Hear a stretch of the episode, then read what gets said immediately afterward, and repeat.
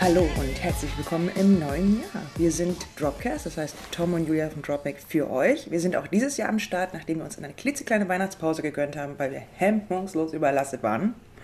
Ähm, besonders Tom mit seinem fantastischen Buchprojekt, was wir vielleicht nochmal sagen müssen, innerhalb der ersten 24 Stunden, 48, ähm, 48. 48 Stunden bei Kickstarter gesammelt hat, was es sammeln musste.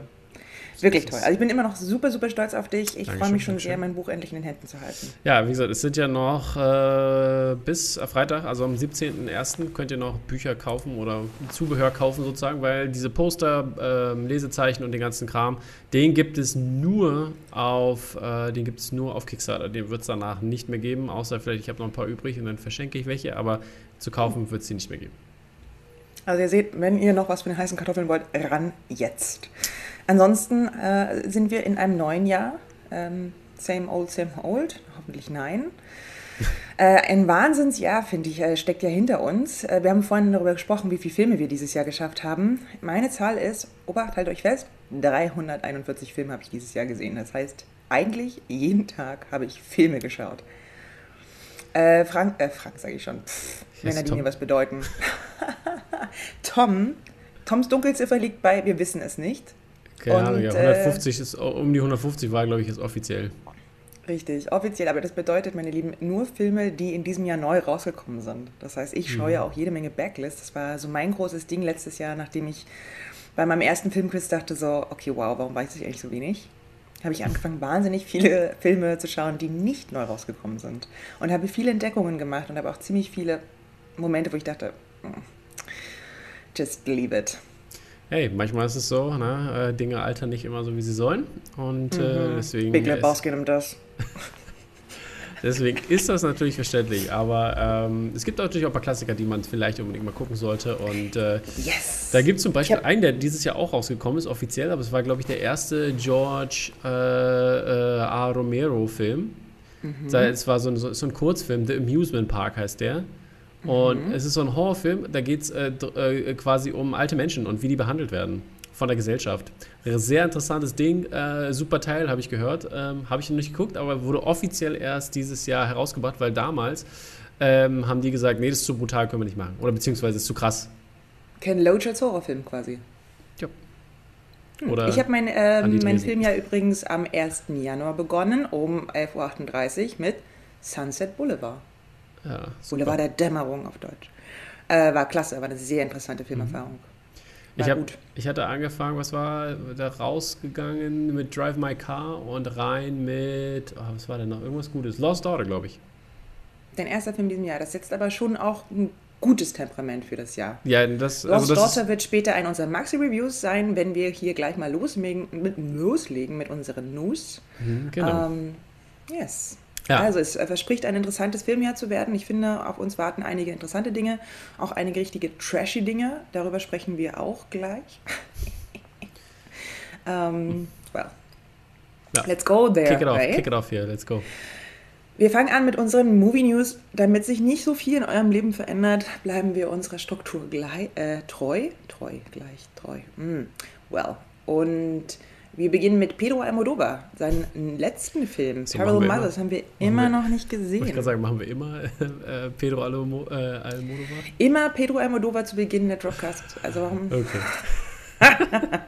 äh, genau, wir haben beide Parallel Mothers noch nicht gesehen, ist in Deutschland auch gar nicht angelaufen, steht also noch auf unseren Watchlists und wir verkünden schon, dass ihr darauf freuen könnt, dass es einen neuen Film von ihm geben wird, starring Kate Blanchett, die auch irgendwie gefühlt gerade alles schon wieder macht. Ähm, und dieser Film wird eine Kurzgeschichtensammlung, also ganz ähnlich wie The French Dispatch zum Beispiel, aber äh, über Frauenfiguren. Ähm, und zwar wird hier eine Kurzgeschichtensammlung von Lucia Berlin, einer Autorin aus den 20er Jahren des letzten 20. Jahrhunderts, äh, verfilmt, die, glaube ich, richtig interessante Sachen gemacht hat. Ich kann es noch nicht verifizieren, weil sie ist noch auf meiner Reading List und nicht auf meiner Red List. Ähm, es sind, die Sammlung enthält irgendwie was, fast 40 Geschichten über Frauen, die ganz unangenehme kleine Jobs machen müssen, die man oft vergisst, wenn man über Arbeit spricht, bis hin zu äh, Upper Class Ladies. Das heißt, wir kriegen eine Variety of äh, Frauengeschichten. Und das braucht ja die Filmlandschaft immer, finde ich. Ja, das äh, ist ja auf jeden Fall Trend des letzten und vorletzten Jahres auch schon. Da ging es ja schon in die richtige Richtung und jetzt wird es natürlich immer mehr. Deswegen, wie gesagt, äh, ich spreche nur Lost Daughter an. Mhm. Das war ja auch sehr, sehr weiblich. Ja. Wäre auch katastrophal gewesen, wenn es nicht weiblich gewesen wäre, muss man auch mal sagen. Ja, ja, aber du, du, du weißt ja, wie ich meine. Aber, oder, ich weiß, was, was noch? Irgendein Film, irgendein Film war auch, da kamen nur Frauen vor. Nur. Also da gab es gar keine Männerfigur. Ich weiß nicht, was ich ja, war. Ja, ja, ja, ja, ich erinnere mich auch. Was war das denn? Irgendwas vor kurzem auch. Ich weiß aber gar nicht mehr, was ich, was ich da geguckt habe. Muss ich, müsste ich nachgucken jetzt. Aber äh, ja, jedenfalls eine ganze, äh, ganz coole Sache auf jeden Fall. Hm. Ich erinnere mich auch dunkel, äh, weiß ich nicht. Ach, egal. Äh, fällt uns vielleicht nochmal ein an einem anderen Zeitpunkt. Äh, jedenfalls der neue Pedro Almodovar. Ähm, ein Mann, dem wir vertrauen, wenn es um Frauenfiguren geht. So ist es. Nachdem ähm, er seine Rape-Culture-Phase überwunden hat. Ja, äh, unser nächster Regisseur, der einen neuen Film am Start hat, ist äh, Wes Anderson, äh, The Wonderful Story of Henry Sugar. Ähm, ein Roald Dahl, ähm, Roald Dahl-Werk. Äh, äh, der hat ja, also der hat uns ja nicht so begeistert im letzten Jahr. Also French Dispatch mhm. ist ja auf manchen äh, Listen weit oben, aber wir fanden den nicht so geil. Auf unser nicht mal zu finden, habe nee, ich doch. Nee, nicht mal Honorable Mentions. Nope, because It's mm. shit. Aber das kann man alles nachhören. Ich glaube, wir haben den zerrissen. Kann das sein? Ja, haben wir eine sein. Review drüber gemacht oder haben wir Könnt, gesagt, wir haben den sein. so blöd gefunden, wir machen nicht mal eine Review drüber? Äh, eins von beiden, auf jeden Fall. Wir haben uns beschwert an irgendeinem Punkt auf jeden Fall. Und äh, ja, aber der macht jetzt einen neuen Film. Ähm, es geht um einen Taugenichts, könnte man fast sagen. Also die, der gute Henry Sugar, der ist, ähm, der kann alles. Er kann, äh, kann durch, äh, durch Objekte durchsehen, in die Zukunft gucken und äh, begibt sich auf verrückteste Abenteuer von, äh, von Weglaufen vor der Mafia bis hin ein Waisenhaus zu öffnen. Ähm, also eine ganze Menge los. Und äh, da gibt es auch äh, einen wundervollen Cast, der sich natürlich äh, definitiv an voren Wes Anderson Werken orientiert. Ähm, und zwar ist dabei äh, Ralph Fiennes, Dev Patel, Benedict Cumberbatch soll wohl dabei sein äh, und Sir Ben Kingsley. Also, ich glaube, Benedict Cumberbatch macht sogar die Lead Role. Der macht Henry Sugar. Achso, der macht Henry Sugar. Achso. Mhm. Ja, jedenfalls, ja, das, diese tollen ja. Menschen sind alle dabei und äh, hört sich natürlich wieder gut an, aber ich habe nach dem letzten. Das ist doch Bauchschmerzen, ne? Hm, nach dem auch. letzten Mal ein bisschen Bauchschmerzen, genau. Ich habe auch gedacht, so, ich will ja rausgehen, oh, ich gucke mir nie wieder einen Wes Anderson Film an, da sind immer alle gleich. Ja, das ist wäre auch übertrieben, ne? Und dann sagen sie, hier, Bennett Cumberbatch. Und ich so, oh, gut, okay, ich komme. also wirklich, aber das ist halt, ich finde das auch so ein ganz klassischer Wes Anderson-Move. Es wird eine, also es wird die Castlist veröffentlicht. Und wer ist nicht auf der Castlist? Eine Frau. Frauen, richtig. Also, weil er kann so vieles, aber Frauen kann er aber nicht. So, und, ähm, well, ich, ja, wir werden, natürlich gehen wir wieder in diesen Film. Es ist, wir kommen da leider nicht drum rum. Ja. Aber es klingt auf alle Fälle etwas mehr äh, so Back to the Roots, finde ich. Obwohl Tauge, also Taugenichts äh, ist ja so Wes Andersons Main-Thema. Ja, der alte Taugenichts. Wow. Hm.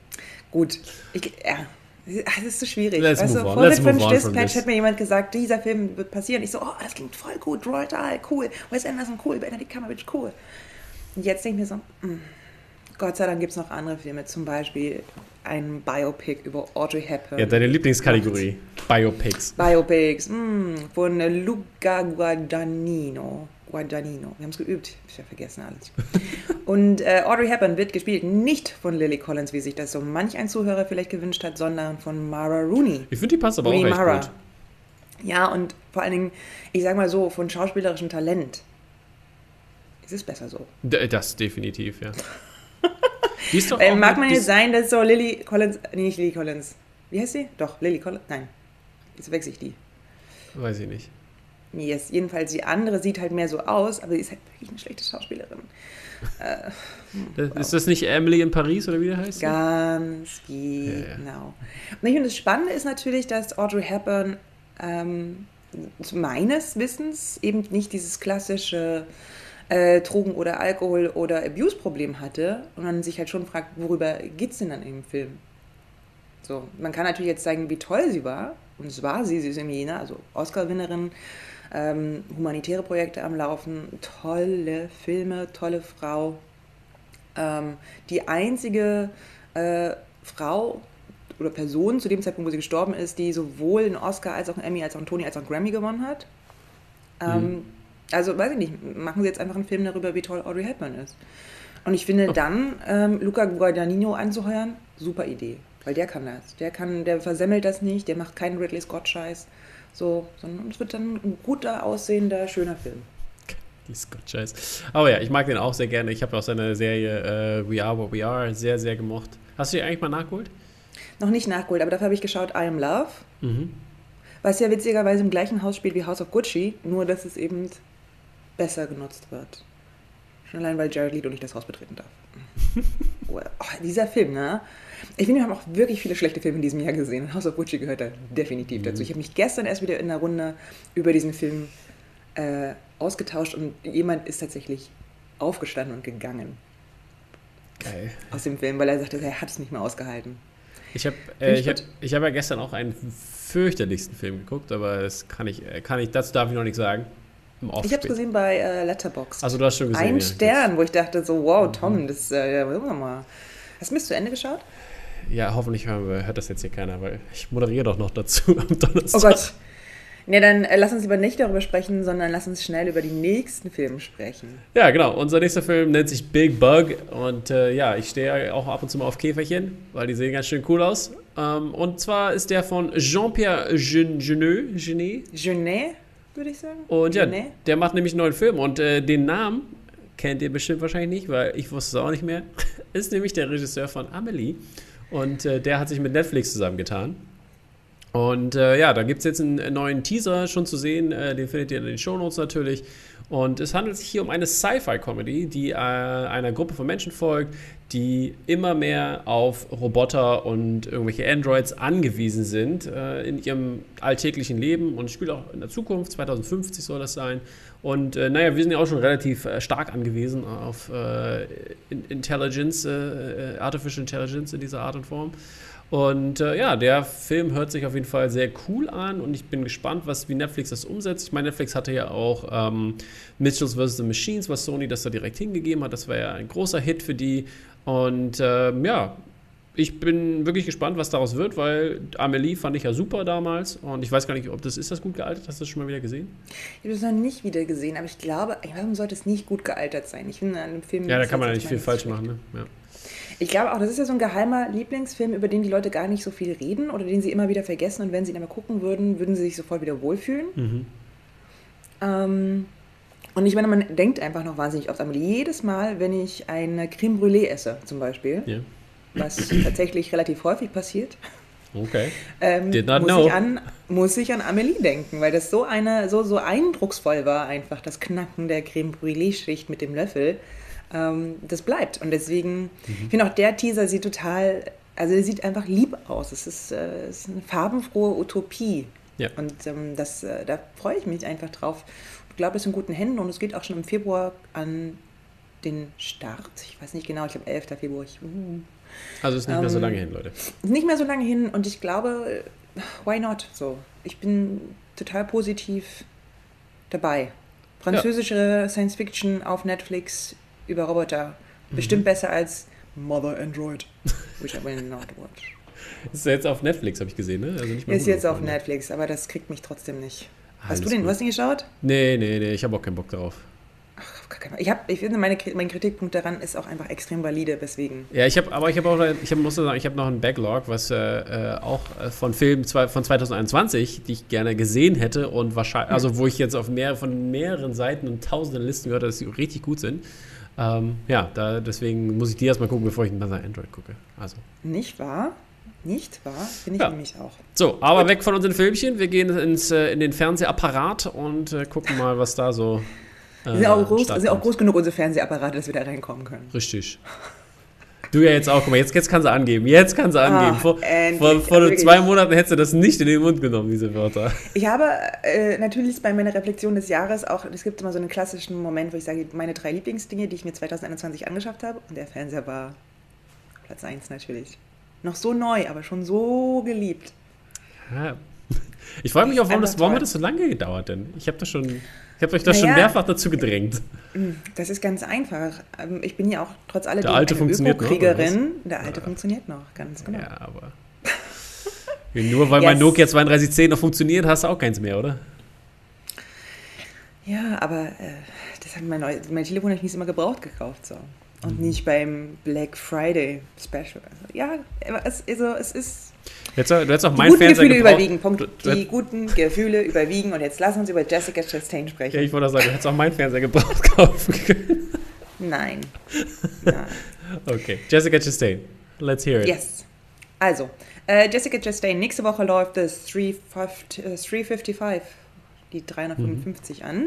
Ihr Agentinnenfilm. Läuft, läuft der nicht schon? Ich dachte, der läuft schon diese Woche. Aber nee, der läuft am Donnerstag an, meines Erachtens. Ja, ich bin mir gar nicht sicher, weil die, die Kollegin aus dem Kino hat mich gefragt, ob ich dazu ein Gewinnspiel machen möchte, aber ich habe mich dann für Scream entschieden. Mhm. Äh, was, äh, gut, dazu sage ich Ja, nichts. we scream, you scream, I scream. Mhm.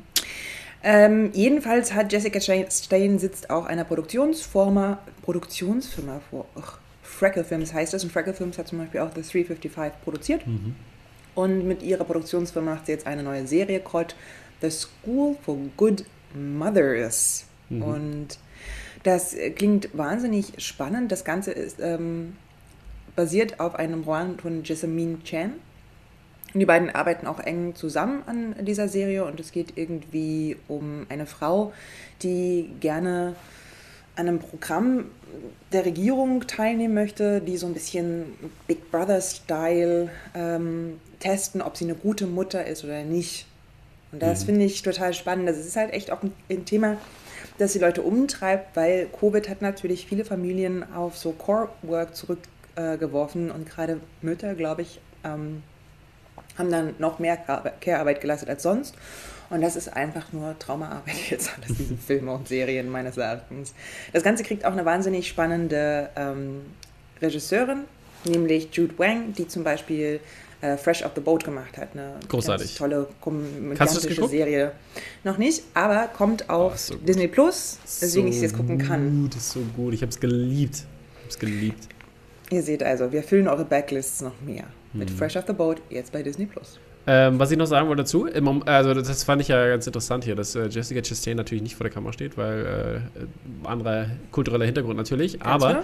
was ich mich immer frage ist, ne, man sagt ja immer, oh, Jessica Chastain ist attached hier, Executive Producer. Was ist eigentlich ihre Aufgabe? Was, was macht sie, was, was kann Als sie? Producer? Ja, ja, aber was kann sie dazu bringen außer Geld?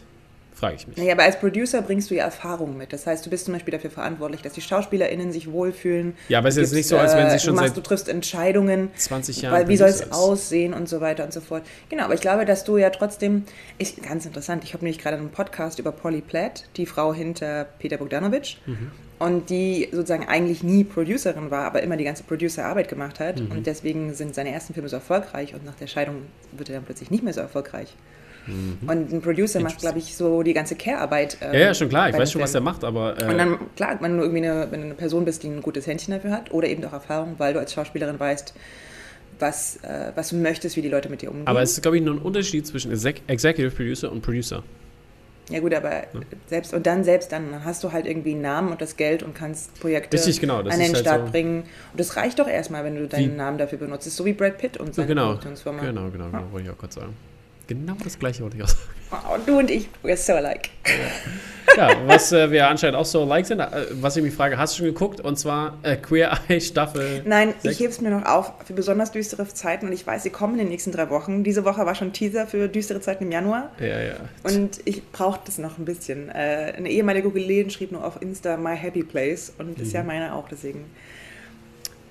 Ja. Ich bin da wie so ein kleines Eichhörnchen. Das sind die Nüsse, die ich noch für die besonders dunklen Zeiten im Winter aufgehoben habe. Ja, auf jeden Fall reden wir jetzt äh, auch über einen der guten Queer Eye Personen.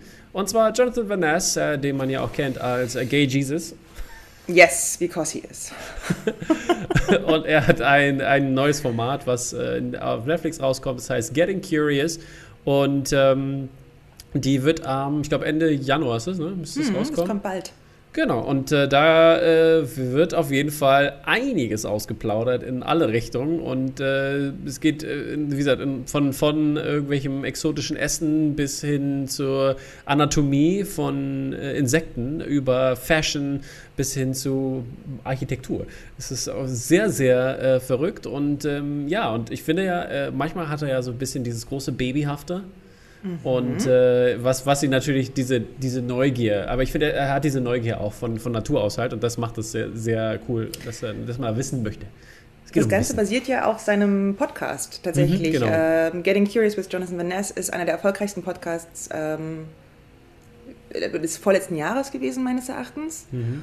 Und äh, also ich finde es wirklich, also er ist halt wirklich cool, weil er genau das, diese ja, dieses unbeschriebene Blatt, dieses Beginner's Mind zu Problemen mitbringt. Und das mhm, ist genau. irgendwie nice. Und Netflix macht einfach fantastische Dokumentationen. Deswegen glaube ich, wird das hier großer Spaß. Mhm. Ein großer Spaß. Großer Spaß. Ist auch nächstes für dich oder nicht so? Als nächstes kündigen wir euch an eine Serie mit Kristen Bell, uh, Woman in House Across Street from Girl in Window. The, the kannst du auch dazu zumachen, ja. Ist auch, also Woman in House Across Street from Girl and Window. Und das Ganze ist sozusagen, ähm, hat nicht nur eine Hauptrolle Kristen Bell, sondern sie produziert auch zusammen mit Will Ferrell. Das heißt, mhm. äh, zwei der lustigsten Menschen der Industrie haben sich hier ein ganz klassisches Topos angenommen, nämlich man sitzt abends am Fenster und sieht im gegenüberliegenden Haus die, gruselige Dinge. Die Tagline ist großartig. When it rains, she pours. Richtig. Sie ist Alkoholikerin und fragt sich, ob das alles wirklich passiert oder nur in ihrem Kopf. Der Trailer ist ein Feuerwerk an Is it really happening? Mhm. Und ich glaube, dass wir da eine ganz wunderbare schwarze Komödie bekommen, die entweder richtig gut funktioniert oder gar nicht. Okay. okay. Ich glaube, das ist nichts in between. Also entweder macht es richtig Spaß oder man schämt sich die ganze Zeit noch fremd und das ist super unangenehm und man möchte es gerne ausmachen. Mhm. So ist es. Gut, dann sind wir durch mit unseren TV-News an dieser Stelle. Wir haben ja gesagt, ein bisschen weniger. Jetzt kommen wir erstmal zu unser, zum Obituary-Teil unseres Podcasts. Ja, wirklich, ich, also wirklich schlimm. Ja, es ist äh, eine Menge, Menge toller Menschen äh, vor Das war gegangen. vor drei Jahren oder vier Jahren auch schon mal so, als irgendwie Alan ja, ne, Rickman, David Jahres, ne? Bowie und so, die alle gleichzeitig gestorben sind. Und ich dachte, was ist denn das? Es ja. war noch ein bisschen schlimmer, weil Nee, warte, das, Satz die ich aber nicht zu Ende. Dann war die, genau, die Connection zu mir war größer. Ja. Das noch stärker. Das hat dich stärker getroffen. Aber ich habe das, getroffen. Aber ich habe das hier auch schon gefühlt, tatsächlich. Okay, dann fangen wir mal an. Und zwar mit Betty White, die 99 Jahre alt wurde. Man dachte, Betty White, äh, äh, Rose kann nicht sterben, aber es ja. ist jetzt leider passiert. Hast du, hast du eine Connection dazu? Ich nicht so. Ich, also kenne sie halt aus verschiedensten Sachen und so, aber ist jetzt, ich habe jetzt keine großartige Connection. Also ich habe, äh, also Golden Girls zum Beispiel, habe ich nicht so intensiv geschaut wie einige andere, aber ich glaube, dass das für ganz viele Leute ähm, ja, Lebensjahre prägend war, so viel für mhm. uns vielleicht Friends oder Gilmore Girls. Ja. Und ich zum Beispiel, ich liebe sie in ähm, The Proposal, diesem Film mit Sandra Bullock und Ryan Gosling, wo ja, sie stimmt. diese ja, Alaska-Großmutter ne? spielt und zusammen mit Sandra Bullock ähm, zu diesem Rap-Song tanzt und es ist einfach nur Freude, Freude, Freude. Also ähm, Apropos ist so eine, alte Menschen, die zu Raps. Ja, aber das ist trotzdem, es funktioniert. Es, funktioniert einfach, finde ich, an der Stelle. Ja, nein, ich wollte, ich wollte, ich wollte dazu kurz, was mir dazu einfiel. Ich habe ja The Discounter geguckt. Also der, der mhm. Discounter, der Discounter, Entschuldigung. Oder die Discounter? Also auf der Amazon, diese Serie. Unglaublich ja. gut. Okay. Also, wenn du das noch nicht gesehen hast, check das mal aus. Und da gibt es nämlich okay. auch eine alte Frau, die rappt. Das war sehr amüsant. Gut. Jedenfalls Betty White, ähm, ich glaube, eine Ikone, muss man sagen. Mhm. Die hat auch viel ähm, für die Industrie getan zum Thema Frauen im Film, Sichtbarkeit. Deswegen mhm. ein wahnsinnig trauriger Loss. Ähm, genauso wie Sidney Poitier, der jetzt gestorben ist mit 94, der erste schwarze Mann, der einen Oscar bekommen hat für sein, äh, für sein Schauspiel. Mhm. Ähm, also jemand, der für Black Cinema auch stilprägend war, tatsächlich einfach. Definitiv. Ne? Heat of the Night, äh, gesprengte Richtig. Ketten und so weiter und so fort. Da ist äh, eine Menge Sachen, die äh, für die er sehr berühmt ist und auch natürlich hinter der Kamera viel getan für die Industrie, für People of Color und so weiter und so fort. Das ist schon ein Lebenswerk. Richtig. Also da, äh, da kann man viel gucken, finde ich. Also ich habe, was, was mein erster Film von ihm war natürlich, ähm, oh, wie heißt der denn auf Deutsch? Äh, dieses Schau mal, wer zum Essen kommt. Hm? Ja, ne?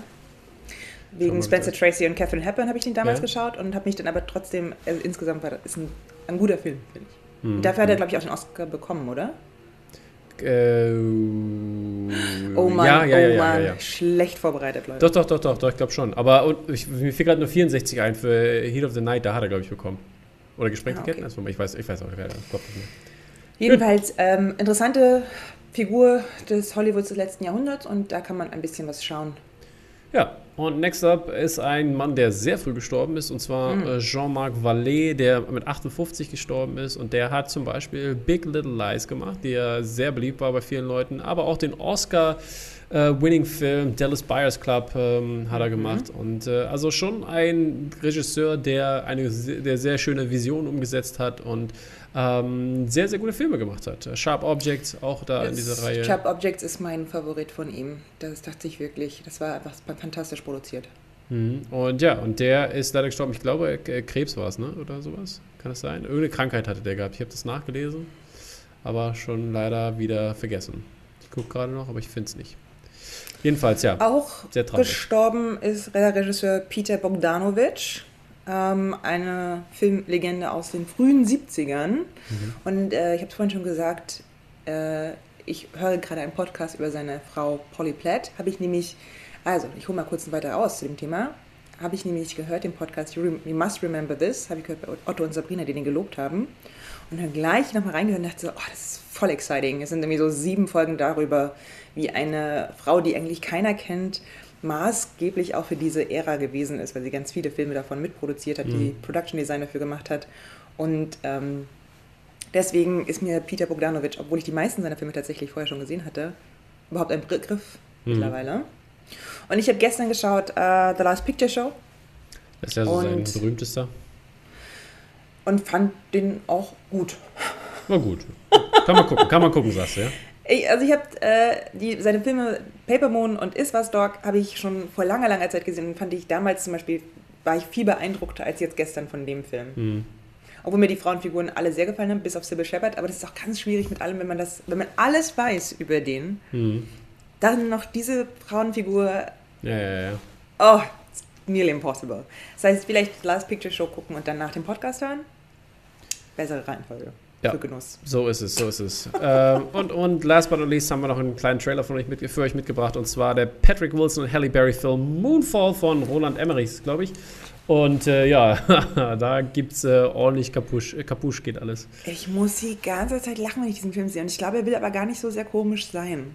Nee, ich glaube also auch nicht. Also ich will, er will auch komisch sein, aber er will eigentlich ja, halt so nicht komisch sein. Typisch Emmerich, ne? Oh, also der Film, also die ist echt also wirklich, das sieht so blöd aus. Ja, ist Don't Look Up, bloß nicht in so lustig. Das Don't Look Up nur nicht als Sketch, sondern ja, ja. als ernst gemeinter Blockbuster. Richtig, richtig, also. genau. Ja, ja. Oh, also wirklich. Schauen wir uns diesen Film an. Ich schaue ihn mir an, einfach nur, weil ich Können wir dann aber bitte, ich möchte gerne mit dir gemeinsam diesen Film schauen. Das okay. möchte ich gerne ähm, dass wir das gemeinsam machen. Können wir tun. Das, ich ich brauche das, ich glaube danach, dass man sich sofort austauschen kann. Okay. Wir können ja auch gemeinsam gucken und Popcorn gegen den Fernseher schmeißen oder yes, gegen please. die Leinwand. Yes, ja. please. Okay, gut, dann äh, sind wir durch mit unseren News und jetzt kommen wir mal zu What to Watch. Und äh, was sollen denn die Leute gucken, Julia? Also ich würde ausnahmsweise gerne mal was empfehlen, was überhaupt gar nicht neu ist, aber was neu auf, dem, äh, auf den Streamingdiensten ist. Und zwar okay. ähm, zwei meiner absoluten Lieblingsfilme von Frauen auf Prime seit letzter Woche The Farewell mit mhm. Aquafina von Lulu Wang. Mhm. Wer den noch nicht gesehen hat, guckt diesen Film. Er ist so großartig. Einfach so, alles daran ist großartig.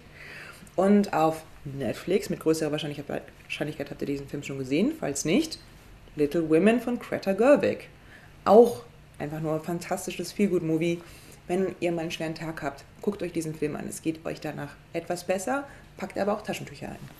Packt aber auch Taschentücher ein, ja, weil Taschentücher sind äh, schon mal ganz nützlich, weil es kommen eindeutig ein paar Tränen raus. Das sage ich euch. Aber hallo, hallo, hallo. Und nicht nur, wenn Timothy Chalamets Heiratsantrag nicht angenommen wird. weil wer würde da Nein sagen? Right, who would do that? Ja, jedenfalls, meine Empfehlungen sind, äh, jetzt kam endlich, ich hatte ja schon mal im Zusammenhang mit dem Fantasy Filmfest äh, darüber gesprochen, und zwar Lamb, ähm, den ich ja wirklich äh, sehr gut fand. Der war übrigens der schlecht bewerteste Film, der Sneak Preview des letzten Jahres. Der, der hat, glaube ich, eine Bewertung von 2,8 6,8 oder sowas bekommen und nur Buddy Games war besser und Titane war auch bei 3,34. Also man muss schon sagen, manchmal sind die Stream, äh, die, die, die Sneak Preview Leute, Stream, Sneak, äh, Sneak Preview Leute doch sehr Blockbuster verwöhnt, beziehungsweise ähm, ist äh, so ein bisschen Arthouse Kino nichts für die. Das ist dann schon manchmal ein bisschen schwer. Und ich muss sagen, ist auch nicht alles Gold, was glänzt, weil da kommen natürlich auch genug andere Filme, die wirklich, wirklich schlecht sind. Ähm, aber äh, dass Lamb und Titane so äh, schlecht bewertet waren, hat mich ein bisschen traurig gemacht. Und ich habe auch gerade äh, ge gestern, äh, ja, Disappointed Daddy. Richtig. Gestern habe ich auch das Interview mit äh, Waldemar Johansson veröffentlicht, dem Regisseur von Lamb, und da gibt es auch nochmal einen schönen Einblick, ähm, wie dieser Film gemacht wurde und was dieser Film, ähm, wofür dieser Film steht. Das ist echt äh, schön anzusehen und er hat mir auch wirklich sehr gut gefallen und ich glaube, er wäre auch was für dich. Ich, äh, der kommt demnächst im City Kino Wedding. Wir haben schon den Termin eingetragen. Wundervoll. Nächste Woche kann ich auch endlich Quo Vadis schauen auf der großen Leinwand. Kommt nicht auch noch mal eine Wiederholung. Ah, sehr gut. Auf jeden Fall Lamp lohnt sich da reinzuschauen und äh, guckt euch auch das Interview an. Es ist, äh, es ist auf jeden Fall sehr. Äh, es ist ein gutes Interview. Richtig, genau. Dann äh, meine Empfehlung, meine weitere Empfehlung: äh, Tragedy of Macbeth. Und äh, den empfehle ich, den gibt es noch eine kleine Mini-Review gleich von mir dazu. Unglaublich großes Kino. War sehr, sehr gut. Es hat auch meine, kann ich schon mal verraten, hat schon mal meine Top-Liste 2021 ähm, gemacht. Dann natürlich äh, äh, nicht zu vergessen, Book of Boba Fett, wir haben noch gar nicht drüber geredet. Ich fand, die erste Folge war okay, ähm, hat, war gut, aber die zweite Folge, bam, sprachlos. War super gut. krass. Don't, don't ja, ja, ja, ja, ja. Und äh, dann, last but not least, uh, Mayor of Kingstown, die Jeremy Renner Serie, wo äh, es um eine Stadt, glaube ich, in Pennsylvania geht, ähm, die von ihm, der im Knast war, äh, so ein bisschen äh, mit seinen Brüdern zusammen gelenkt wird, könnte man sagen. Und es geht so ein bisschen um hinter den Kulissen, korrupte Polizei und äh, wie das, äh, das, das quasi wie, wie der, die, die Welt draußen, die, die kriminelle Welt draußen von der kriminellen Welt in dem Gefängnis so ein bisschen auch gesteuert wird und die Gangs und sowas. Das ist wirklich gut und wirklich, wirklich spannend. Ähm, hat mich, hat mich äh, sehr umgehauen. Und die letzte Folge kam nämlich, äh, beziehungsweise kam jetzt raus. Und äh, ja, die habe ich, hab ich dann äh, heute zum Gucken noch heute Abend. Okay, klingt ganz schön nach schwerer Kost aber. Oder ist das, also. Ja. Was meinst du mit schwerer Kost? Also naja, also anstrengend, also herausfordernd ist, ist schon Schauen. Thr Drama-Thriller, könnte man schon sagen. Ja, also wenn du, wenn du, wenn du nicht so äh, auf, auf dieser Spannung stehst und ne, dann wäre das nichts für dich. Oh. Ist schon, ist schon sehr, ich nenne es jetzt mal sehr männlich. Ja, gut. Ja, also ist, glaube ich, nicht unbedingt was für dich. Aber ich fand es trotzdem spannend. Aber Jeremy Renner macht ja auch äh, Gott sei Dank Wohlfühlsachen. Mhm.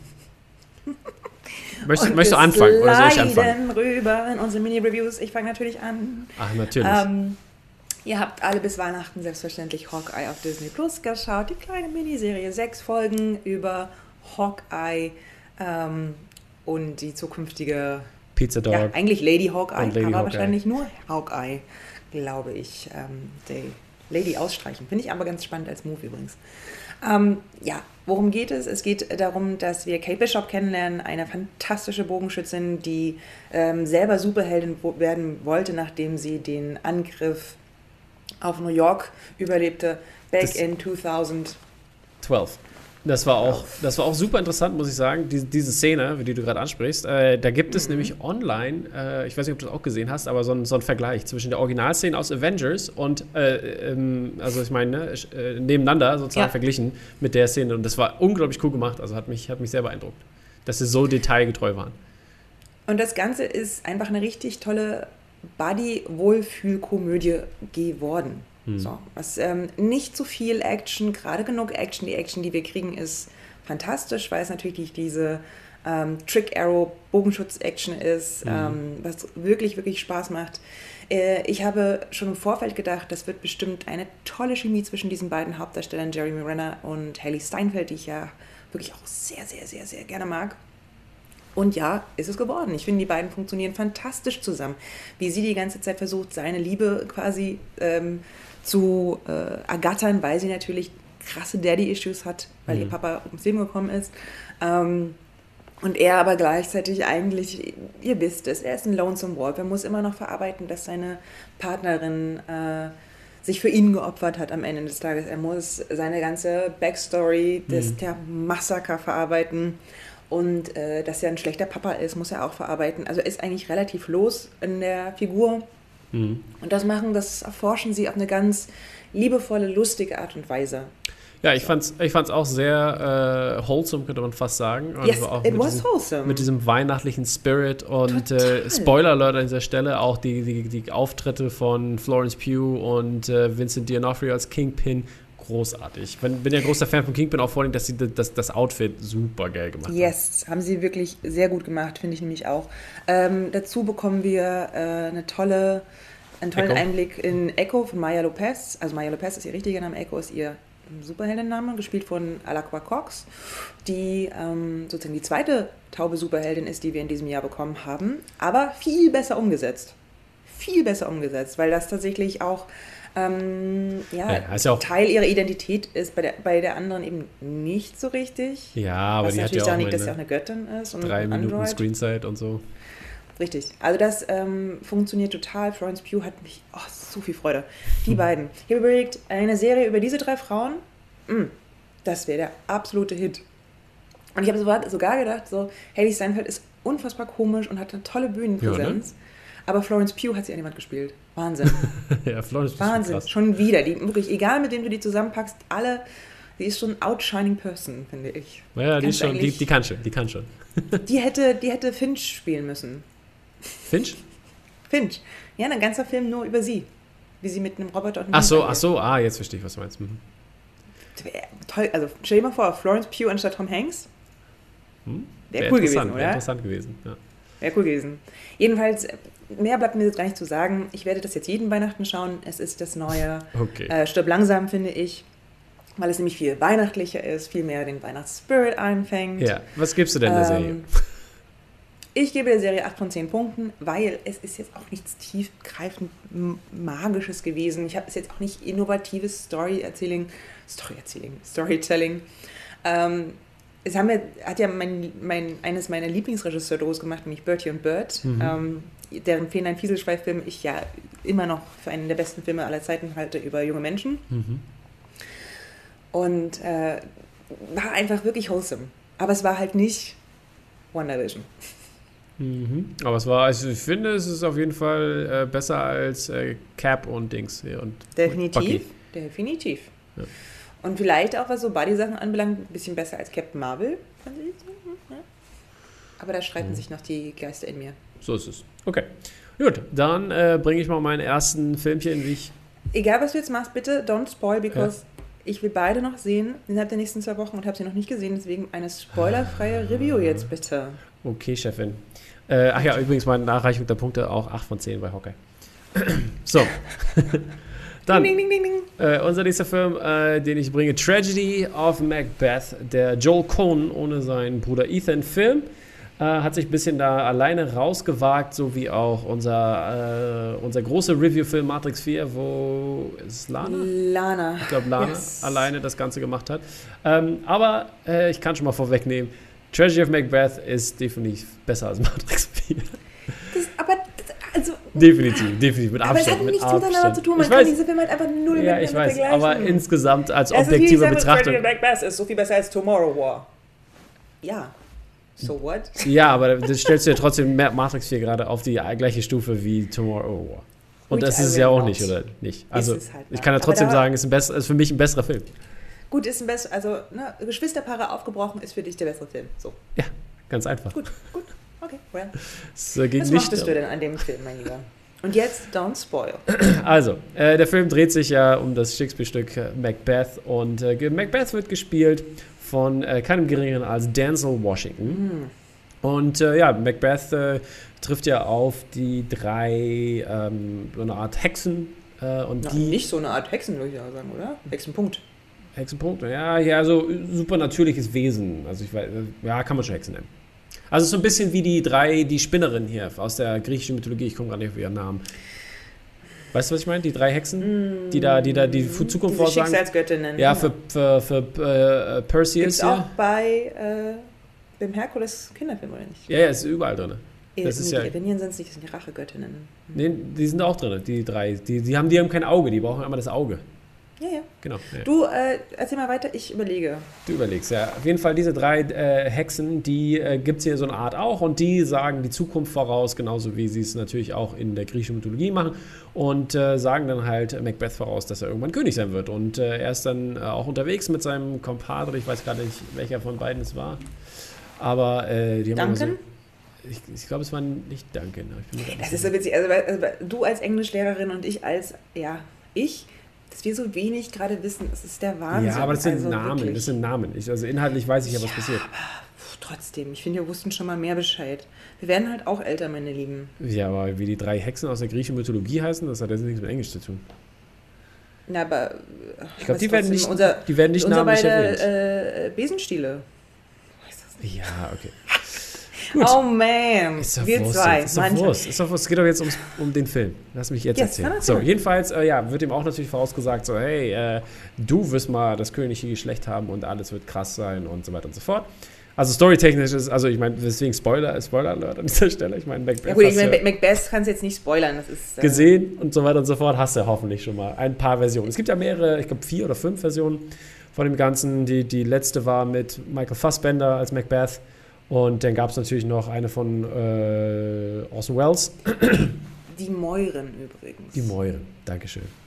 Ja, und ähm, ja, diese, die sehen sehr, sehr cool aus und wird auch gespielt von einer wundervollen Schauspielerin, dessen Name du gerade nach, hoffentlich nachgeguckt hast, weil Nein. habe ich auch nicht im Kopf. Aber die hat man schon mal gesehen, weil ich, ich mache das jetzt nebenbei, Leute. Ich mache das jetzt nebenbei. Das ist jetzt hier, tut mir leid. Eigentlich will Tom natürlich nicht über den Inhalt von Macbeth sprechen, weil das ist, also das kann man halt auch bei Wikipedia nachlesen. Ja, genau. Wichtig ist vielleicht, was ist denn das Besondere gegenüber früheren Macbeth-Verfilmungen? Äh, schwer zu ist schwer zu sagen. Also es macht es, es ist schon es ist in Schwarz-Weiß muss man erstmal sagen und äh, es fühlt sich alles sehr bühnenhaft an. Also es ist halt schon sehr äh, also scheinbar auch gedreht auf einer Bühne. Die Sets sind sehr karg könnte man fast sagen oder sehr sehr minimal und ähm, äh, ja genau hier Duncan und Macduff. Ich glaube er war mit Macduff unterwegs. Ähm, ja, jedenfalls äh, äh, sieht, sieht das äh, sehr cool aus auf, der, auf, auf dieser Bühne und das Licht, was sie genutzt haben, in diesem Schwarz-Weiß-Kontrast und diese Architektur, die diesen Minimalismus da auch äh, schön widerspiegelt, ist einfach großartig gemacht. Catherine Hunter ist es übrigens, ja. Und äh, Catherine Hunter, wenn also einer nochmal Gollum spielen muss, äh, dann kannst du Catherine Hunter engagieren, weil das ist Gollum right there. Großartig. Coco? Und ähm, ja, das, äh, die Umsetzung, ha- finde ich, hat äh, total gewirkt. Ich fand, dass, dass, dass wie sie es gemacht haben, mit diesem ganzen, ähm, mit so einer Art Grauschleier da die ganze Zeit drüber, weil die ganze Zeit dieser Nebel hängt, ist wundervoll gemacht. Dann auch die Szenen mit dem, mit, äh, in dem Wald später, wo ähm, äh, drauf zugeritten wird, das ist unglaublich gut. Also alles, alles ist großartig. Die schauspielerische Leistung von allen fand ich großartig. Äh, Denzel Washington war super, Frances McDormand, die die Frau spielt von Macbeth, genial gemacht. Und äh, ja, wenn ich daran schon denke, kriege ich Gänsehaut. Also es ist wirklich schauspieltechnisch, ähm, umsetzungstechnisch, wie es aussieht, die visuelle Komponente in diesem Film super gemacht und äh, für mich äh, einer der besten Filme 2021. Ähm, ich durfte ihn im IMAX sehen, das war sogar eine kostenlose Vorstellung, das war, ja, habe ich ja darüber berichtet, glaube ich, beim letzten Mal und ähm, das äh, hat sich definitiv gelohnt, auf dieser großen Leinwand, in diesem 4 zu 3 Format, was der Film auch hat, ähm, das zu sehen. Äh, und deswegen gibt es von mir 9,5 von 10 Punkten. Ja, ich habe gedacht, ich warte einfach, bis der auf Apple TV kommt, damit ich ihn auf meinem Riesenfernseher schauen kann. Lohnt sich, aber guck im Dunkeln bitte und äh, ja, das, das gibt die meiste Stimmung. Ohne Also- Kerzen meinst du? Ich mache mal so Ja, Kerzen an. Ohne Kerzen bitte, ohne, Kerzen. Ja. Weil das soll wirklich, du, musst- du musst das, das sollst das Bild wirken lassen. Das ist wirklich da entscheidend an dieser Stelle. Okay, das kann ich, weil mein Fernseher satte Schwarztöne produziert. So ist es, so soll es sein und das brauchst du auch da an dieser Stelle. Okay, ich freue mich wirklich wahnsinnig auf diesen Film. Ja, seitdem wir zum ersten Mal darüber berichtet haben, dass das passieren wird, denke ich mir nur so, oh, I'm so excited. Äh, deswegen, Ist auch wirklich gut, Ähm, wirklich gut. ich freue mich da total drauf. Wann kommt der nochmal jetzt? Also im Kino ist er ja, aber ähm, Äh, ich glaube war am er? f- 14, ne? Nee, wäre auch so. 14.. Nee, also am Freitag, genau, diese Woche jetzt. Kommende. Genau, ich habe am Freitag. Don't Look Up ist meine zweite kleine Mini-Review. Ein Film, den viele von euch wahrscheinlich entweder in Ordnung fanden oder total blöd. ja, ja. Sehr komischer Mix, oder? Yes. Ähm, ich glaube, diejenigen von euch, die den Film total blöd fanden, wussten vorher nicht genau, worauf sie sich einlassen werden. Äh, wenn man das ein bisschen gewusst hat, war der Film leichter zu genießen, nenne ich das jetzt mal. Zu welcher Gruppe gehörst du denn? Ich gehöre zu der, die den Film okay fanden. Okay fanden. Also noch die dritte Gruppe. Na, wieso ist nicht? Ich, ich glaube, du kannst den Film jetzt nicht. Also, du hast den Film jetzt nicht und so, oh wow, was für ein toller Film. Oder habe ich einige gehört, die es total gut fanden. Genau, er war gut. So. Aber nee, aber nicht, also, also schon. Du meinst so, wie ich gewesen bin, nachdem ich Weiß gesehen habe von Adam McKay? Das ist der gleiche Regisseur. Ja. Weiß fand ich nämlich, habe ich gesehen, und war dann ja. übrigens auch mein Film des Jahres damals. Ja. Und ähm, to make a long story very short. Hm. Don't Look Up ist im Prinzip ein zweieinhalbstündiger SNL-Sketch darüber, was alles gerade schief läuft auf der Welt. Äh, irgendwo habe ich gelesen als Review, als ob äh, John Oliver Melancholia gemacht hätte. Und ich finde, das trifft es hervorragend. Mhm. ähm, also es geht darum, dass ein wahnsinnig großer Komet auf die Erde zurast und die WissenschaftlerInnen nicht gehört werden, die davor warnen weil eine wahnsinnig großartige, sehr bescheuerte Meryl Streep als amerikanische Präsidentin an der Macht ist, die eigentlich hauptsächlich ihre Wahlergebnisse und nicht das Wohl der Menschheit äh, im Hinterkopf hat. Ähm, in der zweiten Hälfte des Films kommt dazu noch die, das kapitalistische Powerhouse ähm, äh, Peter Isherwell, der irgendwie ähm, so ein Mix aus all diesen großen Tech-Milliardären ist, mit denen wir uns derzeit so rumschlagen müssen als Menschheit und der diesen Plan ähm, Kometen gerne kapitalisieren möchte, weil dort seltene Erden drauf zu finden sind und so weiter und so fort. Und äh, Media wird noch wahnsinnig gut verarscht. Äh, mhm. Alles, was gerade schief läuft auf der Welt, Verschwörungstheorien, dass wir nicht auf Wissenschaft hören, dass wir zu viel auf das Kapital achten und so weiter und so fort, dass wir Leute ins Office wählen, die vielleicht gar nicht so sehr geeignet dafür sind, weil sie uns vorher schon zeigen, they're just not fit. Und ähm, das ist schon auch einfach very awkward to watch. So. Also, ich habe ja natürlich mit Frank geschaut. Der kann das ja nicht so gut, so awkward Scenes. Also mehrfach hat er sich das, die Decke über den Kopf ziehen müssen, weil er es kaum noch ausgehalten hat, wie anstrengend unangenehm die Szenen gewesen sind. Ähm, davon ist viel da, aber das ist natürlich einfach, das ist dieser Sketch. Ähm, diese Sketch-Sache. Und Adam McKay kommt ja auch aus, äh, er hat viele Sketches für SNL geschrieben, mhm. also Saturday Night Live, die große Sketchshow in Amerika. Ja. Will Ferrell hat, ist auch, glaube ich, auch Genau, die ganzen frühen Will Ferrell-Filme gemacht, Anchorman, Stiefbrüder und so weiter und so fort, bevor er dann so ein bisschen ernstere Sujets sich gewidmet hat, wie Weiss über Dick Cheney, was einer der besten Filme über Politiker aller Zeiten ja. ist. Und Big Short, ne? Und genau, The Big Short, wofür er einen Oscar sogar bekommen hat, oder? Mhm. Big Short hat, glaube ich, den Oscar bekommen damals. Und glaub, ja. ähm, ist einfach eine schwarze Komödie über die Übel der Zeit. Und das Ende fand ich, ehrlich gesagt, hat mich ein bisschen versöhnt mit dem Film. Ich habe vorher die ganze Zeit gesagt, so, mm, ja, ist in Ordnung, haut mich jetzt nicht vom Hocker. Mal sehen, wie sie es enden lassen. Und das Ende war großartig. Was meinst du, das Ende? Minuten, After Credits Ende oder welches Nee, nee, Ende? die letzten 20 Minuten einfach. Okay. Inklusive After Credits. Also, weil der Witz war, der After Credits Witz war sehr gut angeteasert. Ja. Also ich, ich, bin einfach total zufrieden. Ich verstehe auch, warum Extinction Rebellion gerade quasi nichts anderes mehr macht, als Memes aus diesem Film zu zitieren. Weil natürlich steht der Komet nicht für einen Komet. Es ist also nicht ein unpolitischer Film, der sagen will, wir werden durch einen Kometen sterben, sondern ein Komet ist natürlich eine Metapher für das rasante Sterben unseres mhm. Planetens. Ja, und die Wissenschaftlerinnen, die eben sagen, hier, wenn wir das und das nicht machen, ist es sehr wahrscheinlich, dass wir zum Ende des Jahrhunderts als Menschheit uns selbst ausgelöscht haben. Mhm. Und natürlich hört keiner auf WissenschaftlerInnen. Und ja. Schau, also nicht, wenn ihr in einer Entscheiderposition seid, zum Beispiel eine Regierung, dann schaut euch doch diesen Film an und überlegt, ob ihr nicht vielleicht doch ein bisschen mehr auf ExpertInnen hören möchtet.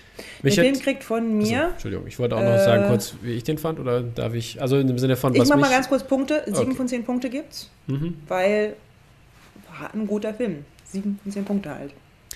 Ja, da bin ich ungefähr auch. Ähm, für mich war der aber eindeutig zu lang. Also irgendwie, keine Ahnung, ich weiß nicht, warum nicht mehr schaffen, zwei Stunden Filme zu machen. da, noch mehr, 90 Minuten Filme, ganz ehrlich. Ja, 90 ja. Minuten ist die beste Art und Weise. Ja, das, äh, also zweieinhalb Stunden für den Film haben mich ein bisschen genervt und auch der, der Nihilismus, der die ganze Zeit durchkommt, der ist ein bisschen irgendwo anstrengend. Ja. Ähm, weil, äh, ja, es ist halt ein Desasterfilm. War halt, war lustig gemacht schon, aber es war auch nicht perfekt. Nö.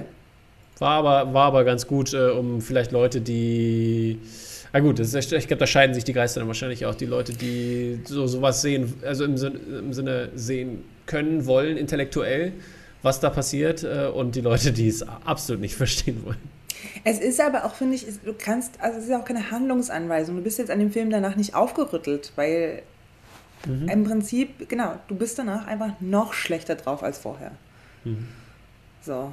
Also man fühlt sich danach nicht besser. Nee. Ja, äh, ist auch auf vielen besten Listen gewesen, dieser Film. Äh, für mich persönlich nicht, aber ist schon, war, war unterhaltsamer Guck. Genau, also macht, also ich, ja, ich finde es auch, also ich finde spannend, zum Beispiel auch wer alles mitspielt, hast du eine ganzen, die linke Schickeria aus Hollywood gerade mit drin. So. Die linke Schickeria, das hört sich auch lustig an. Mach doch mal einen Film darüber, der genau so heißt, die linke Schickeria. Die linke Schickeria. Hm. Aus Hollywood, Ach, muss natürlich rein. Ja, schon ganz cool. Ja, gut. Dann, äh, darf ich zu meinem zweiten Film kommen oder hast du noch Auch was? das, aber auch hier bitte, don't spoil. Ja, äh, ist jetzt auch nicht so viel zu spoilen, aber gut. Es geht um zwei Leute, die Auto fahren. also, äh, mein Film, mein, mein, zweiter Film in der Kurzreview ist Drive My Car und der ist von äh, Ryosuke Hamaguchi und der hat das auch geschrieben. Und äh, dieser Film, weil ich mich ja beschwert habe über Längen, der ist drei Stunden lang. Mm. Ja, und äh, es geht um äh, äh Yusuke Kaf, äh, Kafku, äh, Kaf, nee, Kafuke. Kafuku heißt er, glaube ich. In Kafke wird es ausgesprochen. und der ist ein Stage Director und Actor. Und der macht so eine Multi, Multisprach-Theater-Aufführung. Ich weiß nicht, hast du schon mal, schon mal sowas gesehen? Das fand ich, und Theateraufführung? Ja, das fand ich ganz interessant, dieses Konzept. Kennst du, weißt du, was das, kannst du dir was vorstellen? Ja, ne? Ich kann mir doch was vorstellen, ja. Also du hast halt, du hast halt alle Schauspieler spielen halt in äh, der, in ihrer Originalsprache, also in ihrer Muttersprache mhm. und äh, führen das dann vor und dann hast du halt ähm, Multi äh, Subtitles. Äh, mhm. Supertitles, genau, und dann siehst du das alles und das ist wirklich äh, sehr interessant gemacht und der ist auch ähm, verheiratet und eigentlich glücklich, würde man denken. Und äh, ja, dann ist das, äh, also seine Frau, die ist nämlich, die schreibt Screenwriterin, Playwright und so weiter und so fort und arbeitet auch die ganze Zeit und auf einmal äh, ist sie dann, stirbt sie dann. So, und äh, sie ist auf jeden Fall sehr cool und hat auch mal ihm Kassetten aufgenommen vorher. Und damit er, damit er quasi seine, seine ganzen Stücke und seine, seine Rollen üben kann. Hat sie quasi die Teil, also äh, es geht um Onkel Vanya zum Beispiel, äh, in diesem Fall von ähm, Chekhov. Und da hat er, also spielt er Onkel Vanya und dann wurden die, wurden sein Stück rausgelassen und sie hat den Rest halt gelesen in äh, Japanisch halt. Ne? Also ich habe Japanisch mit Untertiteln geguckt. Und ähm, das war äh, wirklich sehr, sehr schön gemacht und äh, hat, mir, hat mich so wirklich mitgenommen, dass du die drei Stunden gar nicht spürst. Und es war ähm, visuell sehr schön ähm, und auch die zwischenmenschliche Beziehung, weil ich kann das schon mal verraten, die, die Frau, die man auf dem Plakat sieht, die im Auto sitzt, das ist auch sein Auto übrigens, weil er darf das ja, er darf das nicht fahren, weil ähm, er geht zu so einem Festival und ist da der, der, der, der Director und so und ähm, ist dann da und darf das Auto aber nicht fahren, weil äh, sein, äh, weil in dem Festival vorher schon mal jemand, der mit seinem eigenen Auto gefahren ist, hat jemanden angefahren und äh, ich glaube, dabei ist der gestorben oder so und deswegen kam, haben die jetzt immer einen Fahrer engagiert. Also es ist nur eine Nebenstory halt, also diese, oder dieser Fakt an sich. Und deswegen darf er nicht fahren und deswegen Drive My Car. Und die Frau, die da reinkommt, die ist. Oh, warte, jetzt muss ich mal gucken hier. Ich, ich glaube, Jo, Jo, nee, weiß ich nicht. Ich kann, kann ich, hier sind leider keine Fotos, ich weiß leider nicht den Namen der guten Frau, kann ich, bevor ich was Falsches sage, ähm, mache ich das nicht. Diese junge Frau jedenfalls, die ist dann die Fahrerin ist ganz verrückt und man lernt halt äh, ihr, äh, sie kennen, wo sie herkommt, man lernt mehr über ihn, äh, ähm, man weiß mehr über ihn, dann gibt es noch ein super, eine super interessante Storyline, die man, die ich jetzt, würde ich jetzt spoilern, wenn ich da was sagen würde, aber die ist auch mhm. immer die ganze Zeit präsent. Und die ist wirklich echt gut gemacht und die hat mich die ganze Zeit gekastet. Was, mach doch was, mach doch was. Und hat mitgefiebert und ja, unglaublich wundervoller Film, äh, schön aufgenommen, schöne Szenen. Es ist quasi teilweise ein Roadmovie, so viel wie die im Auto unterwegs sind. Und ähm, echt interessant, wie auch mit, mit weiblichen Charakteren, männlichen Charakteren und auch Sprache umgegangen wird. Und sehr, sehr schön gemacht. Ich freue mich total drauf. Ja, der, definitiv. Es lohnt sich da reinzugucken. Es ist äh, ein wirklich großartiger Film. Äh, Punkte von mir gibt es an dieser Stelle äh, 9,5 von 10. Wofür ziehst du den halben Punkt ab? Den halben Punkt ziehe ich dafür ab, dass es ähm, insgesamt jetzt, äh, ich glaube, also mir war es nicht so lang äh, im, im, im, persönlichen Sinne, Aber er hätte, glaube ich, trotzdem an einigen Stellen hätte was rausgenommen werden können. Du ziehst also einen halben Punkt ab für dramaturgische Langsamkeit. Richtig, Oder genau. dramaturgische Genau, Fülle. genau. Vielleicht eher. Okay. Genau. Fürs, ja, Pa- Pacing, ja, Pacing nicht. Pacing ist gut. Pacing. Nee, Ja, Pacing genau, ist- einfach ein bisschen zu viel erzählt. Genau, genau. Hätte, hätte ein bisschen äh, kompakter sein können. Gut. So, meine Lieben, und dann haben wir uns gedacht, als Maxi-Review sprechen wir eigentlich über The Lost Daughter und aber auch über Matrix Resurrections. Ähm, da vielleicht aber gar nicht so viel, sondern wirklich eher, äh, ich glaube, der Film ist einfach, der hat eine Kontroverse ausgelöst. Und deswegen wollen wir natürlich bei Dropcast auch ganz kurz unsere Meinung sagen. Because we can. Deswegen haben wir einen Film-Podcast, damit wir auch mal regelmäßig unsere Ja. Meinung sagen können. Und ich würde vorschlagen, wir fangen ganz kurz mit Matrix 4 an und versuchen uns nicht zu sehr in den Details zu verlieren, sondern ähm, ich versuche eine Ehrenrettung und du machst, was immer du möchtest. Okay, danke. Erzähl Also. doch mal, worum geht's und so weiter und so fort. Matrix Resurrections ist der vierte Teil der Matrix-Trilogie. Nicht mehr Trilogie jetzt, logischerweise, aber. Ähm, und ich lese einfach mal ganz kurz bei Wikipedia vor, worum es geht, weil es ist schon auch schwierig, den nochmal so für sich zusammenzukriegen. Und zwar, der Film spielt 60 Jahre seit vermeintlichen Tod von Neo, der Hauptfigur aus Matrix 1 bis 3. Meine Lieben, die jetzt zum ersten Mal in einen Matrix-Film gehen, die waren, glaube ich, völlig verloren übrigens. Keanu ist Ähm, gut gealtert auf jeden Fall. Don't even get me started about how sexy he is. Ähm, der Friede zwischen Mensch und Maschine, der am Ende von Teil 3 ausgehandelt wurde, scheint zu bestehen. Und der Film startet da, dass wir plötzlich eine ganz altbekannte Szene sehen, die aber irgendwie slightly different ist und dazu zwei ähm, neue Stimmen einsetzt, nämlich eine Stimme davon ist von äh, Bugs, Captain Bugs, die sich hier eine Szene mit Trinity anschaut Ist und nicht Bunny, dabei ist nicht Bunny, Leute. aber fast. Ist Vostok. Ähm, und dabei einen Agenten sieht, der sich irgendwie anders verhält als die andere und ähm, scheinbar eine Verkörperung ist von Morpheus oder wie wir später erfahren, ein Doppelwesen aus Morpheus und Smith. Gut, Spoiler Alert, hallo. Sorry, aber hallo. Ähm, aber ich finde, man kann auch sonst nicht über den, äh, also den Charakter lesen, äh, Charakter sprechen, weil das, ich finde, das macht so ganz. Also dazu sage ich gleich mehr, weil das hat mir besonders Ja. gut gefallen auch.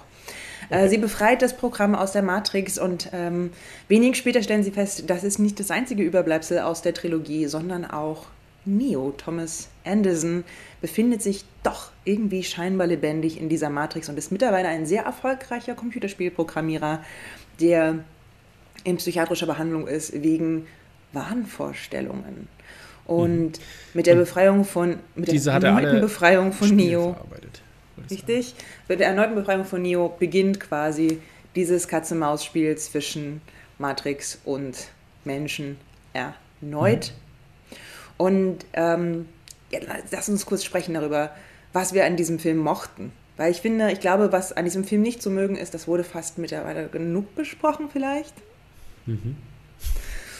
Und ich finde, man muss auch sagen, ähm, trotz alledem ist das, ich hatte, ich habe mich einfach sehr unterhalten gefühlt in diesem Film. Ich war gut unterhalten. Und da bin ich aber auch gefühlt allein auf weiter Flur. Es gibt viele Stimmen, die sich nicht so gut unterhalten gefühlt haben. Das ist auch so. Ich war, ich war auch ähm, gut unterhalten, würde ich ja sagen. Beim ersten Mal gucken war ich gut unterhalten, beim zweiten Mal war es okay. Ähm, Gut, aber so würdest du im Zweifel auch mit Matrix gehen, wenn du Matrix Nee, sofort eine nee, Woche nee, später geguckt hättest, oder nicht? nee. Ich habe ja, ich hab ja, wie gesagt, im IMAX nochmal Matrix geguckt. Und Mhm. das war grandios. Also, das war, da hat alles funktioniert. Es war top. Es war, uff. Also, es ist schon, es ist schon, das ist schon ein Unterschied. Ganz, ein großer Unterschied. Da ist ein großer Unterschied, würde ich aber auch sagen. Es wäre aber trotzdem für mich Matrix 1, 4, 2, 3. Hm, Ja, in dem ja. Ich habe zwei, drei habe ich lange nicht gesehen, äh, deswegen kann ich das gerade nicht sagen. Aber zurzeit ist es offiziell auch so bei mir. Also, was mochte ich an diesem Film? Äh, die erste halbe Stunde finde ich Super, oder? grandios. Ja, ne? Genial, muss man sagen. Genial, wie hier damit umgegangen wird, Matrix 4 einzuordnen, nicht nur in die eigenen, in, in den eigenen Kanon, in Matrix-Kanon, sondern überhaupt in die aktuelle Realität, ne? politische Popkultur, Realität und so weiter. Dann überhaupt, ähm, also dieses, dieses Spiel zu sagen, äh, okay, alle wissen jetzt, dass sie in einer Matrix leben, aber die Matrix ist nur ein Computerspiel gewesen, das programmiert wurde. Und das heißt, dieses, also wieder dieses ähm, ein Bewusstsein verschleiern, das machen sie sehr gut, finde Achso, ich. ich dachte, du meinst auch den, den, den Warner Brother Bezug. Genau, Warum? dann anschließend ja. den Warner Brothers Bezug herzustellen, zu sagen, okay, wir müssen eine, eine Wiederauflage des Spiels machen. Und dann gibt es einen runden Tisch, der äh, darüber überlegt, was ist eigentlich Matrix für einen Film? Was bedeutet dieser Film für all die Menschen da draußen, die ihn geschaut haben? Total brillant, fand ich. Auch eben, weil hier dann plötzlich mit dieser schon angefangen wird, mit unzuverlässigen ähm, Erzählerstimmen und Loops zu spielen, die total großartig verwirrend waren. Mhm. Ähm, das macht totale Freude. Ja. Und dann aber auch dagegen diese, diese neue Matrix-Welt zu sehen, die da, äh, also jenseits der Matrix spielt, fand ich auch total spannend. Mhm. Ähm, und auch die erneute Befreiung von Neo zum Beispiel aus der Matrix hat mir auch richtig gut gefallen. Ja. Mm, ich fand da, die neuen Charaktere fand ich großartig, haben mir sehr viel Freude mhm. gebracht, vor allem voran Yaya Abdul Martin als Morpheus Smith. Ich auch gemocht, fand ja. ich oh, so stylisch. Hat mir richtig, richtig gut gefallen. Ich hatte so eine, einer Punkte, die ich abziehe in der Bewertung ist, mehr von ihm wäre dem Film gut getan. Ja, nee, ich mag ihn auch. Also ich mag ihn auch als Schauspieler. Er ist ein sehr, sehr cooler Typ.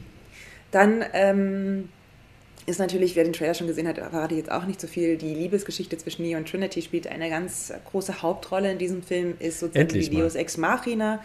Ähm, und also klar, es ist ein altes Topos. Uh, Love Conquers All. Das ist jetzt auch kein innovativer Ansatz. So. Mhm. Es ist im Prinzip, seitdem Menschen Geschichten erzählen, erzählen sie auch, dass Liebe die größte Macht aller Zeiten ist.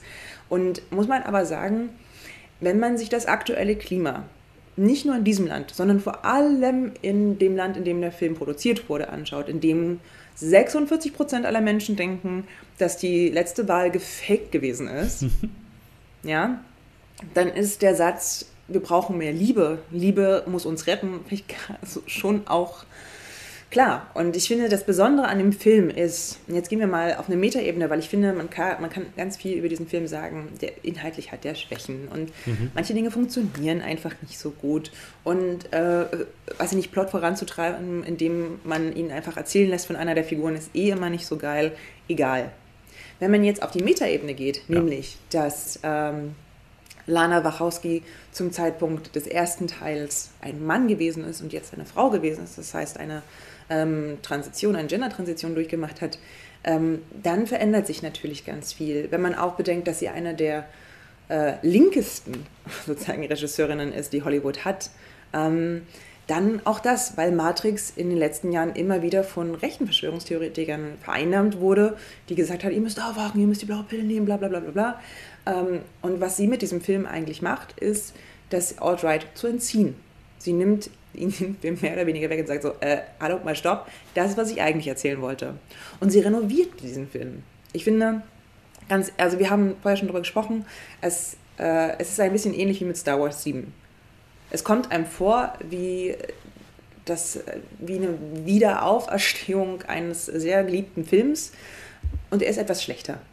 Aber in Wirklichkeit macht er auch ganz viele besondere, interessante Dinge, die jenseits vom Film funktionieren, nämlich zum Beispiel eine weibliche Hauptrolle besetzen. Oder hier endlich mal über zu überlegen, wie kann man Consent einfordern und wieso muss Trinity immer nur mhm. sozusagen die Helferin sein? Hier kann sie ja. endlich mal raus aus, dieser, aus diesem engen Frame, der ihn der, der, die alte Matrix-Filme gesetzt hat, ähm, heraustreten und ihre eigene Agenda, ihre eigenen Motive äh, ausleben. Aber auch es gibt einfach wesentlich mehr Frauen überhaupt in dem Film. So. Aber auch die Liebesgeschichte an sich, äh, die natürlich über die Teile quasi eher Lust war, äh, in, ja. also in 1, 2 und 3 und jetzt wirklich eine Liebesgeschichte geworden ist. Also, ne, man, man, also woher sollte ich glauben, dass die sich wirklich lieben? Und das, was ja auch die anderen Teile getragen hat, im Gewisse, dass, dass er überlebt und so weiter und so fort. Und das Orakel sagt ja hier, sie liebt dich, bla bla bla und so. Das, ne, das ist ja alles, ähm, das, das, wurde uns so äh, vorgesetzt und hat gar keine richtige Storybuilding gehabt in, in diesem Zug. Und das, finde ich, macht dieser Film schon äh, großartig. Ähm, deswegen habe ich den auch, wie gesagt, gemocht. Es ist, wie, gesagt, wie du auch gesagt hast, kein perfekter Film. Mir, ähm, wir haben da also zu viel, viel zu viel Exposition. Also ich habe mich so ein bisschen wie dumm gefühlt manchmal so. so ey, Leute, ich habe den Film gesehen so und also müsst mir jetzt nicht alles erzählen. Und auch, auch wenn ich die anderen Teile schon vor Jahren jetzt nicht gesehen habe, weiß ich trotzdem noch, was passiert. Und äh, das, das, das fand ich halt ein bisschen anstrengend.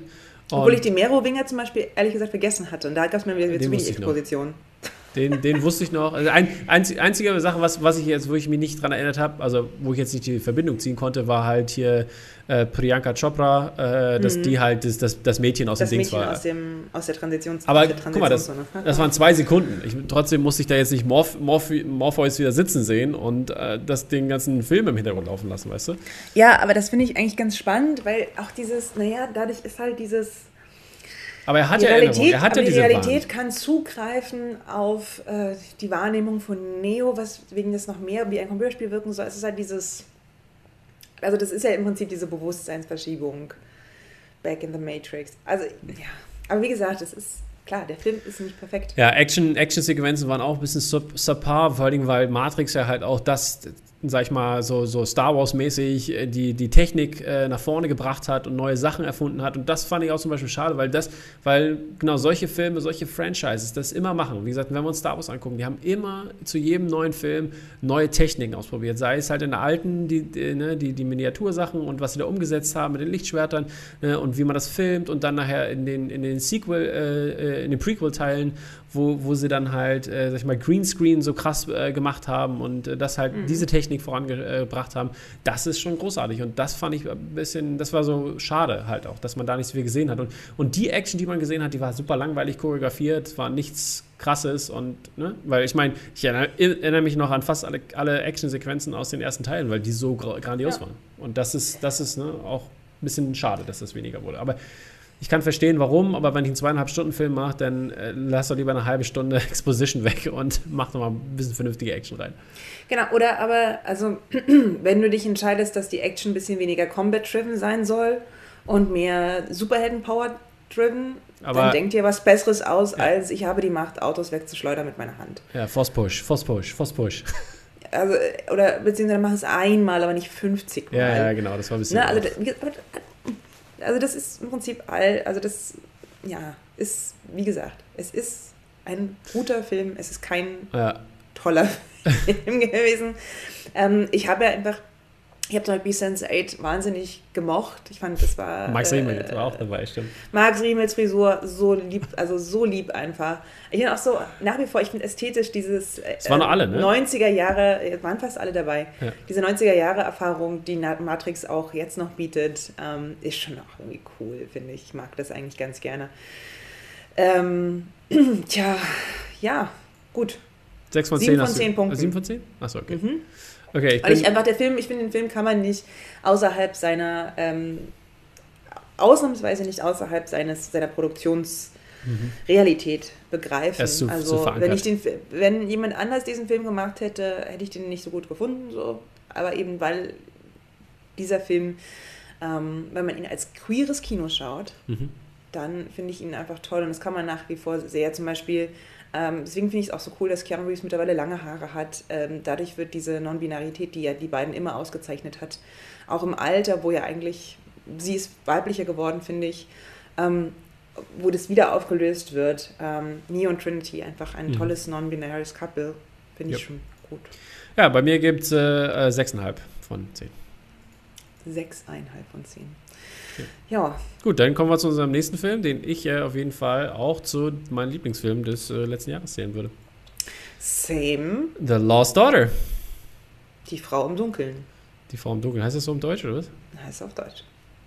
Du musst ein bisschen was erzählen. Ich muss ein bisschen was erzählen. Also, The Lost Daughter ist die Story von, oh, ich weiß ich leider den, den Charakter. Elena Ferrante, also Leda. Hä? Leda. Leda, ne? Leda, aber wie heißt sie mit Nachnamen? Weiß keiner mehr. Weiß ich gar nicht, ob die überhaupt einen Namen haben. Ich glaube nicht mehr. Aber Leda heißt die, äh, der Charakter, der von zwei, also den es quasi zweimal gibt. Einmal wird er von Olivia Coleman in der älteren, äh, etwas älteren Variante gespielt und äh, Jessie Buckley spielt die jüngere Dame hier an diesem äh, Falle. Und es geht darum, dass eine Frau, ähm, also Leda, ähm, macht Urlaub an einem Strand und äh, da gibt es dann eine so eine andere Familie, mit der sie ein hm. Prekär würde ich jetzt nicht sagen, aber ein, ein sehr interessantes Verhältnis hat, was in alle Richtungen geht. Von positiv bis zu negativ bis zu mysteriös. Und äh, da passiert eine, äh, eine, ganze Anzahl von Dingen, äh, die es wirklich sehr interessant äh, macht. Ähm, was mich äh, sehr interessiert hat, oder beziehungsweise mich begeistert hat in diesem Film, ist die ähm, Mutter-Kind-Beziehungen, die da gezeigt werden, in verschiedensten Varianten, in verschiedensten Generationen. Und äh, das, was das vor Dingen ausmacht, auf die. Ähm, ähm, auf die äh, Mütter in diesem Fall.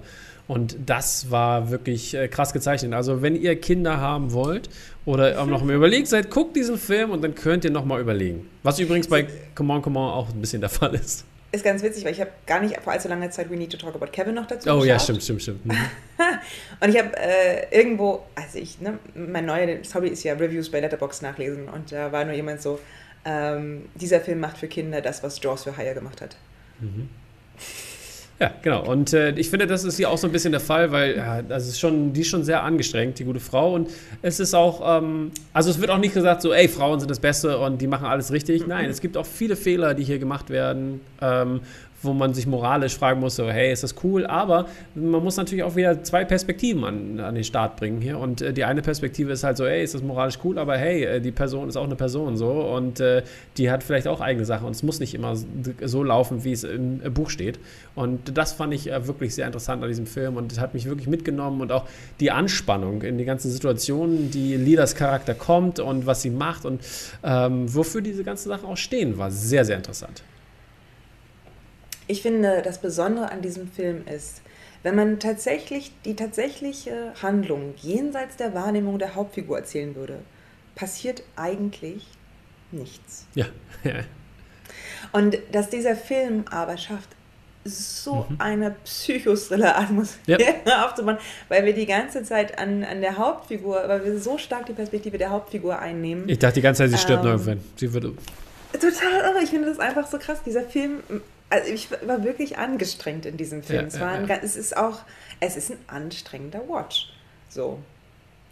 Ähm, eben weil er so stark mit Mystery und Psycho und Bar und Thriller umgeht. Und ähm, das finde ich, das Kunstvolle an diesem Film ist, dass er dadurch eben äh, so viele verschiedene Ebenen hat. Er hat diese Ebene des äh, Frau- und Mutterseins, der, der, des, der individuellen ja, Entfaltung einer Frau. Mhm. Er hat aber eben auch zum Beispiel diesen, diesen Mystery mit dieser ja, mafiösen italienisch, äh, spanischen Familie, Griechisch, die irgendwie. Oder? Nee, die waren Spanier, aber wir haben in Griechenland quasi Urlaub auch gemacht. Aber da habt ihr ja gesagt, die ganze die, haben die Familie da.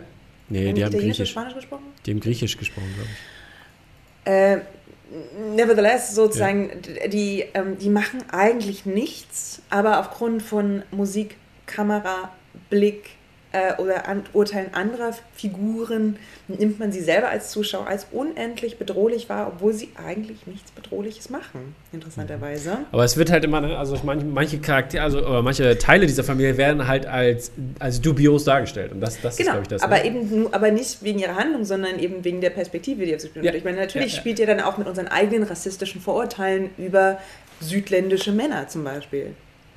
Das macht er nämlich auch. Er nutzt quasi das aus, mhm. dass äh, wir als äh, Westeuropäerinnen oder Mittel, also Deutsche eben geschult sind, ähm, so, ne, zum Beispiel griechische Männer als aggressiver wahrzunehmen als zum Beispiel einen schwedischen Mann.